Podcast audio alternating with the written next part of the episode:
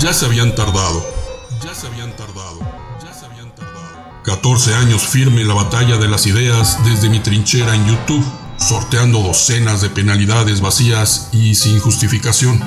Pero ahora que recién cumplo 10 años en Twitter y que he dedicado cientos de horas nalga a despertar a los engañados por el neoliberalismo y claro, a darle sus raspones a las sabandijas conservadoras que pretenden hundir a México, entonces sí, Twitter volteó a verme y me censuró, y me censuró, y me censuró, y me censuró.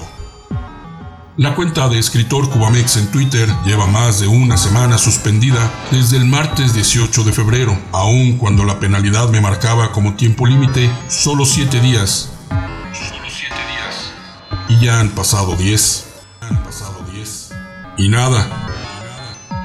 Absolutamente nada de lo que sus pasos a seguir para restablecer la cuenta dictan en sus páginas ha dado resultados o respuesta por parte de la red del pajarito.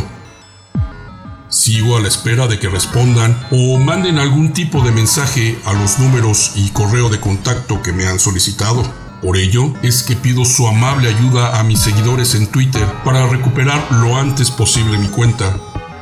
Y así, poder seguir con mi labor creativa, informativa y en pro de un México mejor.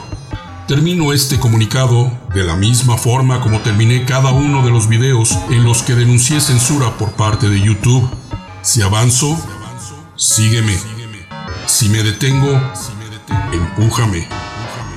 Si retrocedo, mátame. Patria o muerte, venceremos.